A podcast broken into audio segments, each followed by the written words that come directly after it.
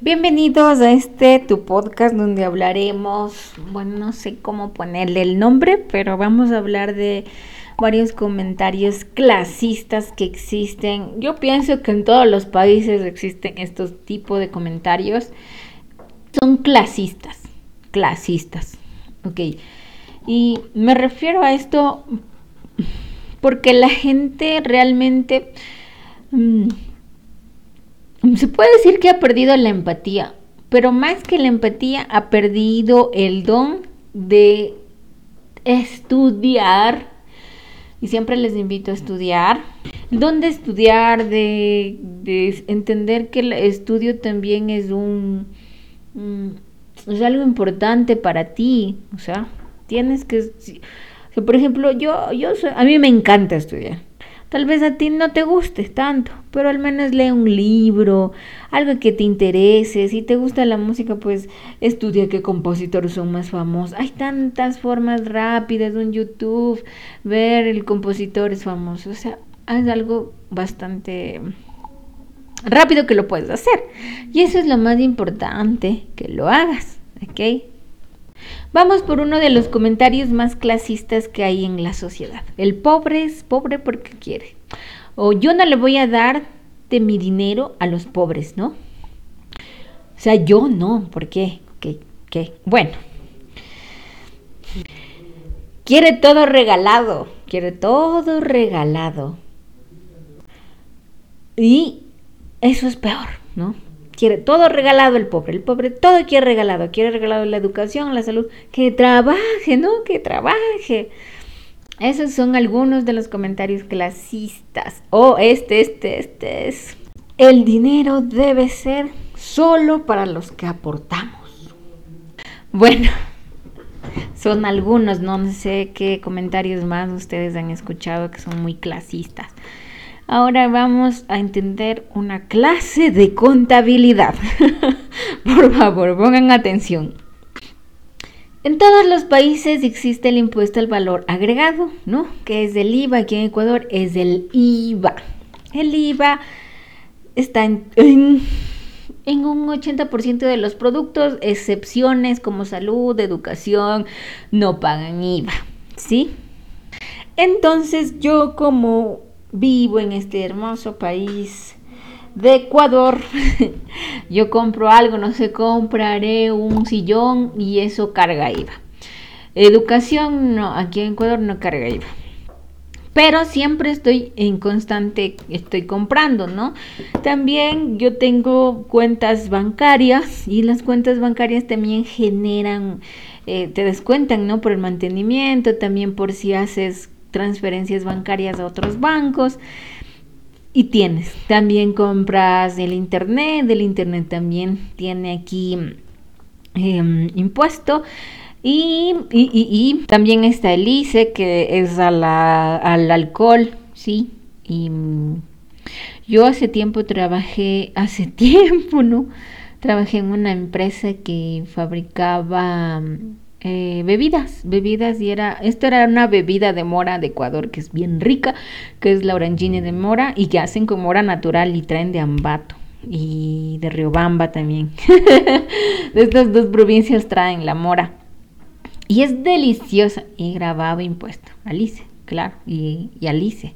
También graba el, eh, la cerveza aquí, ¿no? Entonces, también está aquí en el Ecuador está el impuesto a la salida de divisas, ¿no?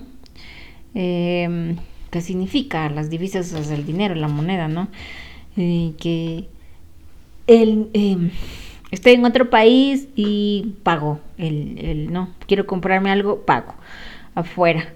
Em, em, eso, ese impuesto es otro, ¿no?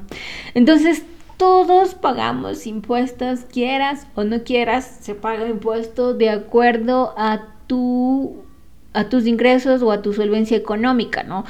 Algunos tal vez no, no tienen bases sólidas para mantener un equilibrio en un presupuesto, pero compras, compras, siempre estás comprando y más cuando tú quieres ponerte un negocio, pues tienes que invertir más y tienes que comprar más cosas y luego tal vez sales a pérdida o ganancia, pero a pérdida siquiera unos 3 o 5 años cuando empiezas un negocio. Eso es.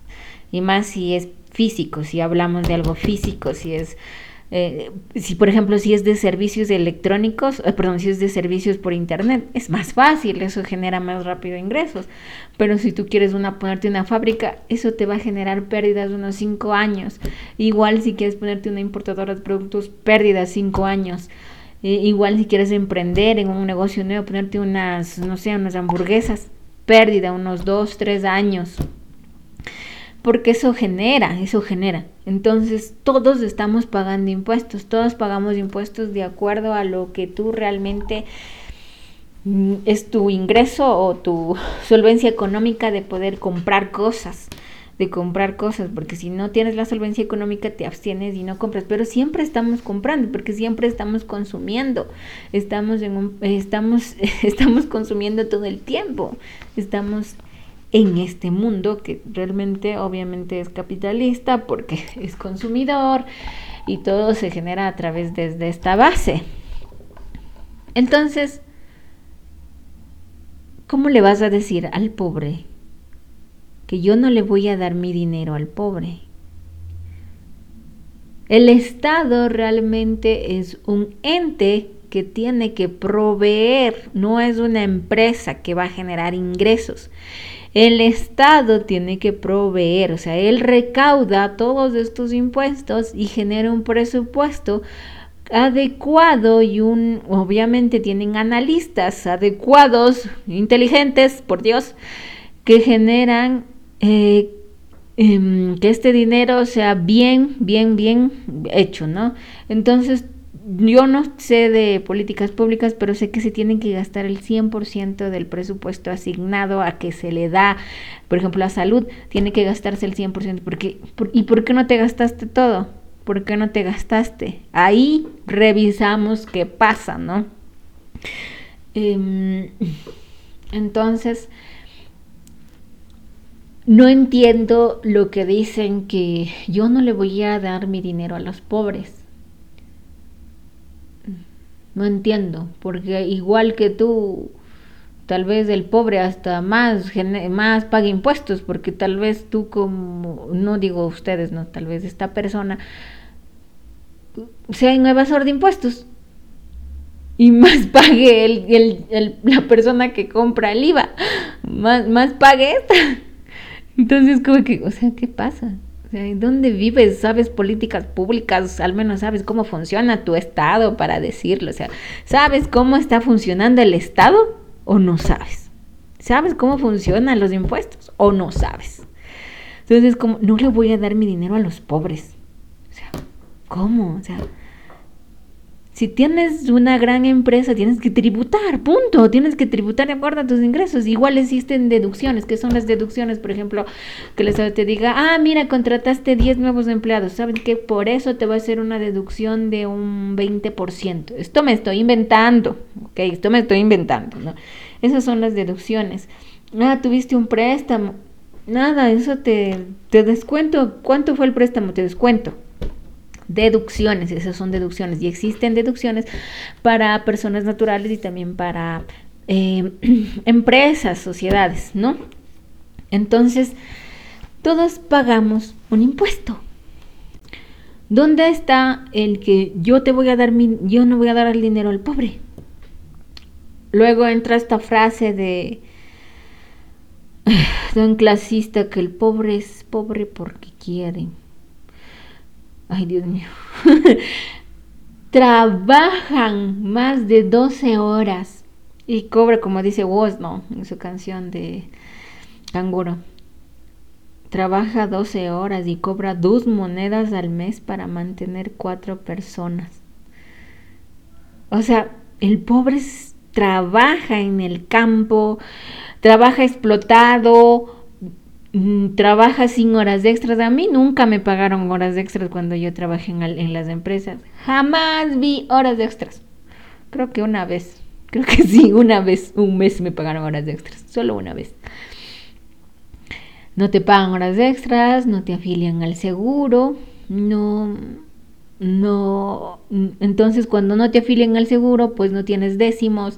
Eh, aquí en Ecuador, pues son dos décimos, un décimo para el que se da en agosto, para los útiles escolares, así tengas o no hijos, tú recibes ese décimo que es un básico, de acuerdo, por ejemplo, si el básico de este año fue 400 dólares, toma 400 dólares. Y el décimo navideño, ¿no? El décimo que es de Navidad, que te hacen un promedio, hacen el promedio de cuánto sacaste al mes, ¿no?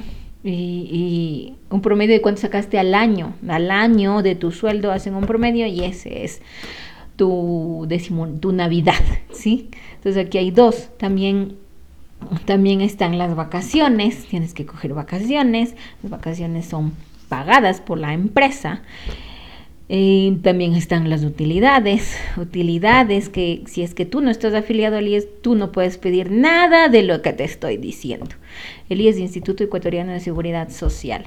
Eh, no sé cómo se maneja en otros países, pero en Ecuador se maneja de esta manera. Entonces tú estás perdiendo todos estos derechos porque, y hay gente que dice, no, es que no me pague el IES. No te pague el IES.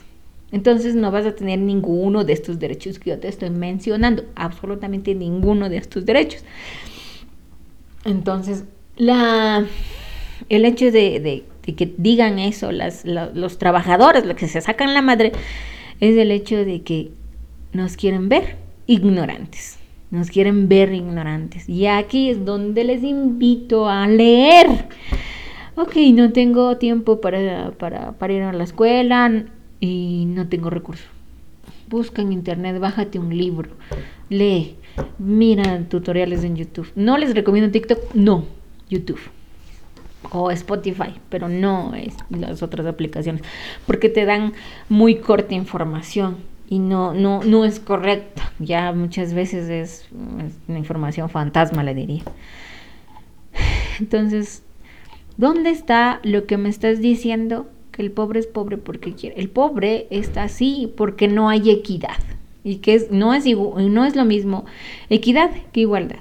La equidad es que podemos, que puedan tener los mismos recursos para sobresalir. Sí, esa es la equidad. Eso es lo que se necesita ahora. No otra cosa más que cada país pueda tener un, un, un, sentido de equidad, ¿sí? Un sentido de equidad. Entonces aquí todas estas estos comentarios clasistas de que el pobre es pobre porque quiere, de que yo no le voy a dar mi dinero, mi dinero. Y también de, de este de, de, de, de Solo los que aportan. Todo, solo los que aportamos, ¿no? Solo los que aportamos al país, al Estado. ¡Wow! Entonces, no hay equidad y le dicen el pobre es pobre porque quiere cuando está trabajando, están trabajando en una empresa y no te dan no te dan seguro, vas, ni siquiera tienes los suficientes herramientas para trabajar de una manera correcta pobre es pobre porque quiere, ¿no? Es el pobre es así porque le explotan y además de eso vive en la ignorancia porque eso es lo que quieren, que seamos ignorantes para no poder decir nuestras cosas ni hablar. Entonces, ¿de qué estamos hablando ahora? O sea, estamos hablando de algo tan ilógico y solo los que aportamos, todos estamos pagando un impuesto, absolutamente todos. Y es más, aún Aquí vamos a hablar de los paraísos fiscales. ¿Qué pasa? Hay grandes empresas, son millonarios, donde tienen su dinero en paraísos fiscales. Los paraísos fiscales están en, varias, varios países, ¿no? no. Eh, tienen aquí sus empresas, tienen aquí sus negocios, Aquí es donde yo te doy dinero. Mira, ve, toma, aquí te pago 100 dólares por el mantenimiento, te pago mil dólares por los intereses que me estás cobrando. Estás sacando, estás proveyéndote del dinero de un país. Y como no quieres aportar al país, porque supuestamente dices, no le voy a dar mi dinero al pobre, ¿qué haces? Te vas a un paraíso fiscal y no tributas. Entonces tú tú te estás robando. Sí, esa persona que tiene dinero en paraísos fiscales está robando dinero. porque encima de que yo estoy consumiendo un servicio de esta persona, esta persona tiene que tributar, no hace eso, se va a un paraíso fiscal y ahí no hace nada, no tributa, no le dan. Entonces, eso es un evasor de impuestos. Y ese es el que más se queja, más se queja por dar educa por porque el pobre es pobre porque quiere, que porque tengo que darle la educación gratis, que porque tengo que darle la salud gratis. Ese es el que más se queja, el evasor de impuestos, ¿no? El que evade. También está esta persona que hace y genera lo que más pueda para generar menos impuestos, a pesar de que aquí consume, eh, tiene su negocio y no paga, ¿no? También están los morosos, los morosos que eh, tienen cuentas en el SRI, el Servicio de Rentas Internas, y no pagan. Y ahí se quedan, ¿no? Bastante tiempo. Entonces, ahora, ¿quiénes son los que aportan al país, no? Dios mío, ¿quiénes son los que aportan al país en sí? Cuando tienes una empresa, tu mano de obra es la que más cuenta y la que más vale. Y esto me acuerdo muy claro. Yo trabajaba, yo he trabajado en, en empresas de producción bastante porque porque yo, yo, yo soy muy especialista en costos, en, en, en, en costos, en, determinar costos, análisis financiero, en todo esto, en, números. Yo soy especialista en esto y trabajé muchas veces en empresas de producción. Y, Y la mano de obra era muy cuidada. A ellos sí les pagaban horas extras. a nosotros no. Porque ellos son un costo. O sea, siempre van a recuperar ese dinero que están haciendo ahí. Y la administración es un gasto, porque eso no va a ser recuperado. Entonces, siempre cuidaban la mano de obra. Pero aún así, era, eh, bueno, estaba bien, ¿no? Pero para otro departamento era injusto porque no te pagaban las horas extras nunca. entonces, entonces hablando más allá de, de esto, ¿de qué estamos hablando? O sea, ¿por qué emiten esos comentarios tan clasistas sin tampoco si no entienden cómo funciona su, su tributación en el mismo país? Ahora, el Estado no es una empresa, como dije, el Estado tiene que dar los presupuestos a cada área para que se gasten, para que se gasten, para que compren. Tiene, eso tiene que hacer el Estado. No es que yo te doy y ahí generarás ingresos, harás un, una inversión en la bolsa de valores. No. Tú lo que tienes que hacer, que hace como Estado, es generar la educación, la salud. Y ahora que dicen, no, vaya a trabajar, ¿no? Que se vaya a trabajar el pobre y verá cómo paga su salud privada. O sea, eh, la persona está tributando también para que te den una salud, una educación. O sea, ¿de qué está hablando la, esta gente sin, sin, sin, sin sin haber leído tal vez un patrón principal de tributos, no sé, no, no, no entiendo. Entonces, todos los que hablan desde este punto, y ahora voy a hablar de los, de, de, de, todas estas personas que son clasistas. Mm, puede ser que cada persona que estuvo ahí nunca, nunca en su vida tuvo que pasar algo grave. Hambre o estuvo enferma y no tuvo salud. Una, ¿no es cierto? Em, siempre hablan desde una postura de, de clasismo, ¿no? Una postura de, de falta de empatía Mm, porque hasta, o sea, tú no sabes lo que una persona vive en su día a día. Y, y no digo, yo, y yo, yo soy la primera en el mundo que yo siempre digo, y en todos mis podcasts van a oír, no es bueno dar gratis. No es bueno dar gratis. pero no se está dando gratis. Todos aportamos al país de acuerdo a nuestros ingresos. Nada es gratis. Nada, absolutamente nada es gratis. Entonces, ¿de qué están hablando? De que les vamos a dar gratis. Cuando no ha sido así. Cuando tributamos todos, hasta estos evasores de impuestos, ellos, ellos son los que se llevan gratis. Ellos son los que se llevan el dinero. Ellos son los que no tributan. Y ellos son los primeritos que se quejan en decir, es que no hay que dar gratis cuando ellos no tributan nada, cuando ellos no tributan nada y tienen su dinero en paraísos fiscales. O sea, ¿de qué estamos hablando? O sea, ¿por qué hablamos sin pensar? Bueno, no ustedes no directamente, pero estas personas. Entonces, todo esto es el hecho de que se ha vuelto muy caótico eh, el bajo astral.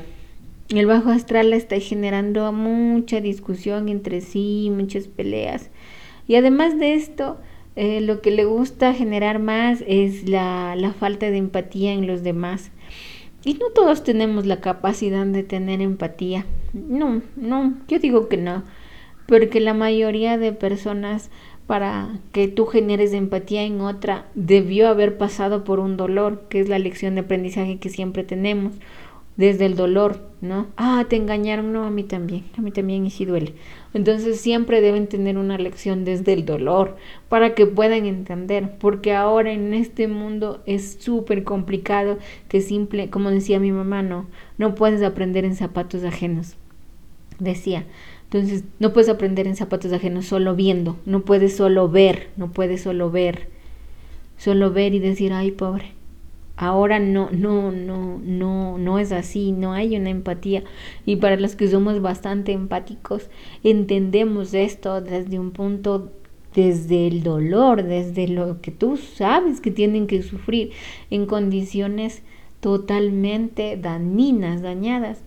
Y lo que a mí sí más vergüenza, no sé, me da, es que cuando hubo esta enfermedad súper grande, em, se generó una ley que tú podías despedir a las personas, así sin indemnización, y hubo muchos despidos de personas de tercera edad, ya viejas, que dieron su vida por una empresa, que dieron su vida por una empresa mal agradecida.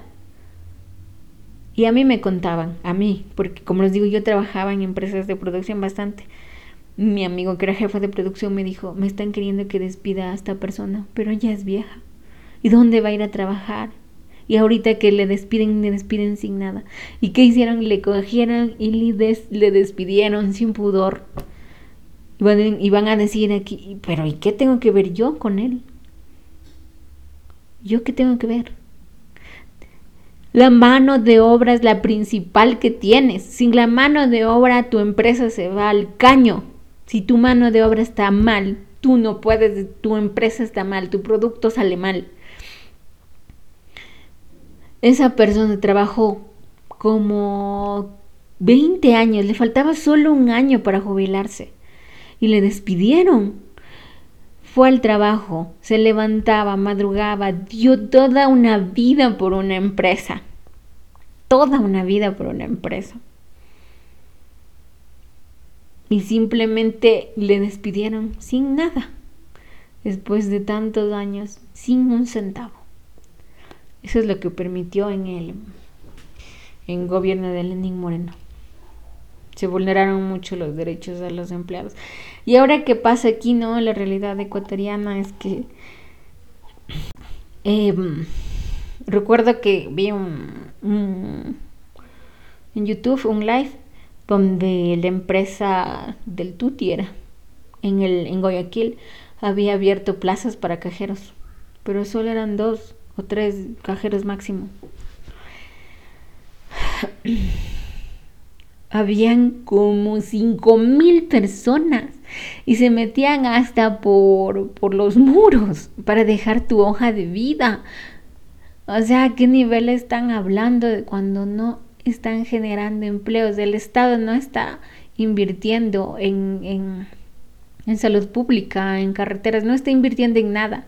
Y así dicen que, van a que va a venir la inversión privada, que va a venir acá a generar empleos.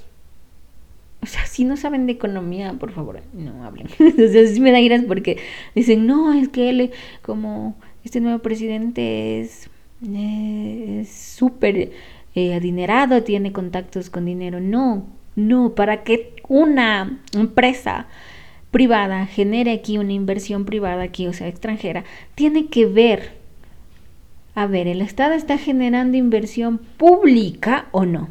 Si ve que no está generando nada, ah, entonces ¿cómo yo voy a ir a invertir en un país que ni siquiera está generando inversión en su propio país? Eso es lo primero en que ve. Ve el riesgo país. Es el riesgo país donde estamos. También ven condiciones, seguridad, educación, salud, ¿qué ofrecen en ese país? No es así, no es que mi amiguita, mi pana, no, no, así no se hacen los negocios realmente. Y, considero que, que, que el clasismo existe en todas las partes del mundo, en todos los países. Pero yo sí les digo muy bien esto si ustedes se van a, hablar con alguien que es así de clasista, que es así de, de, que genera estos comentarios, esa persona no va a tener una buena conversación. No van a tener una buena conversación porque tú les puedes decir y refutar con historia, con números.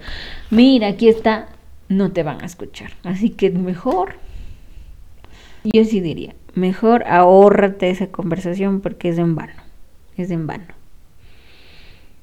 Y, y realmente tal vez ustedes se sientan extraños, ¿no? Extraños porque no, yo, yo me pregunto, yo no sé cómo puedo vivir en un mundo tan, tan sin empatía, tan cruel, que, que los, los, que los, los malos, o sea, los, los que son realmente malos están están como wow son los son, le ven como el salvador. O sea yo no entiendo y a veces yo sí me pongo como en un plan de ay soy muy rara y me siento extraño pero, pero aquí yo siempre diré, no tenemos que callarnos, hay que alzar nuestra voz y tener conversaciones adecuadas con personas que te puedan escuchar, que tengan la apertura a escucharte. No que se cierren, sino que tengan la apertura para poder escucharte. Porque a un necio nunca le vas a cambiar. Por más lecciones de aprendizaje que tengan, por más veces que le cacheten, el necio va a seguir en lo mismo. Entonces es una pérdida de tiempo. El necio solo aprende con lecciones y aún así le faltan. Entonces les invito a, inculcarse, a leer, a, a no estar solo en estas aplicaciones móviles que les dije qué entidades son les invito a, que salgamos y podamos hablar, que hable, que tu voz hable, levanta la voz y di lo que piensas, porque no puede ser que existe este tipo de gente y que estés en no puede ser. Debe haber personas más como nosotros que podemos pensar desde ese punto de empatía. ¿Y cuántas historias más habrá detrás de todo esto que viven diariamente personas que sí son totalmente sin mm, que viven en precariedad?